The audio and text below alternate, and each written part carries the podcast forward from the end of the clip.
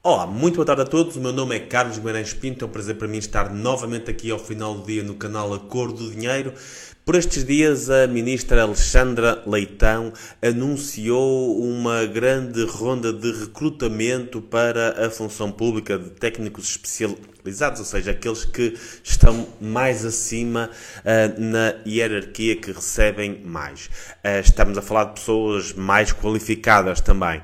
Um, antes de mais, convém assinalar, nós já nos habituamos a este tipo de coisas, mas convém assinalar mais uma vez que este anúncio é feito num período pré-eleitoral, ou seja, uh, o PS e o governo estão a utilizar uma ferramenta eleitoral que não está ao alcance de partidos que não têm poder. O que não é necessariamente muito bom para a democracia, traz alguma desigualdade e, acima de tudo, soa a oportunismo.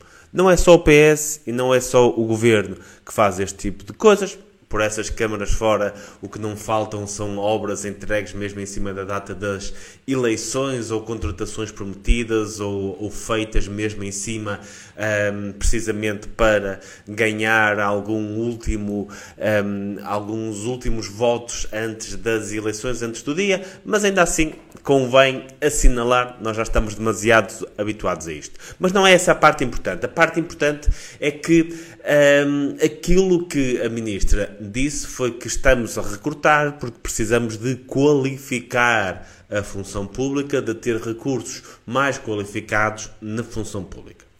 Só há dois problemas com isto.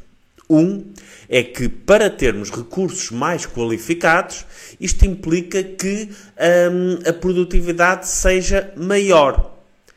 Para a produtividade ser maior, é preciso que haja modernização, automatização de processos, etc.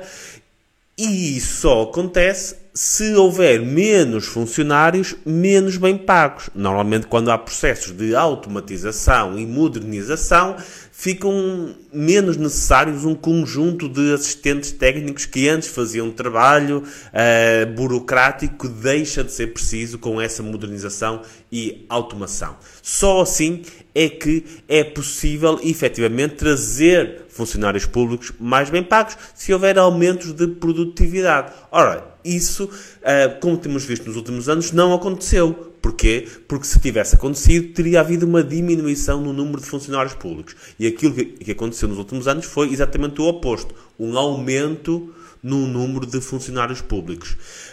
Para além disso, a produtividade, por uma questão de número de horas, o número de horas não é a única coisa que determina a produtividade, de longe, mas para a mesma pessoa, com as mesmas qualificações, com os mesmos instrumentos de trabalho, a trabalhar menos horas torna menos produtivo, é, é o normal. Se um enfermeiro trabalhar 40 horas, consegue vacinar não sei quantas pessoas, umas centenas de pessoas. Se trabalhar só 35 ou 30 ou 25 horas, irá vacinar menos pessoas.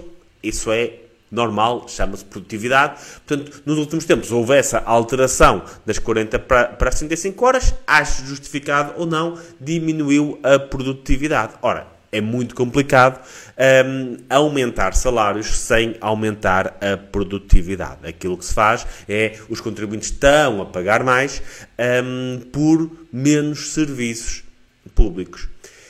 Da mesma forma que quando se tem como objetivo pagar mais aos funcionários públicos, e eu acho que naqueles funcionários públicos mais qualificados, acho que muitas pessoas altamente qualificadas nunca pensariam em, em, ir para a função pública, precisamente porque não há carreiras, não há, um, ehm, porque alguns salários são mais altos a, no privado, para algum tipo de perfil. Um, ehm, se o objetivo é captar e recrutar esse tipo de pessoas, então deve-se utilizar a massa salarial para aumentar salários, para permitir que os salários de algum tipo de perfil de pessoas possam ser mais altos. Ora, quando se aumenta o número de funcionários um, na função pública, aquilo que se está a fazer é utilizar a massa salarial, que apesar de tudo é limitada, para contratar mais pessoas. Não para contratar melhor, porque se quisessem contratar melhor, podiam reduzir o tamanho da função pública e pagar melhor, pelo menos a alguns dentro da função pública, aos mais qualificados dentro da função pública. O que se está a fazer é exatamente o oposto: é utilizar a massa salarial que é limitada, o orçamento que é limitado, para contratar mais pessoas. Ora, isso vai limitar a capacidade do Estado em pagar melhor e efetivamente aqueles que uh, mais merecerão dentro da função pública receber um pouco melhor. Então estamos, estamos a falar de, de, da ação que contraria em boa parte o discurso. Veremos se alguma coisa muda nos próximos tempos. Muito obrigado a todos e boa semana.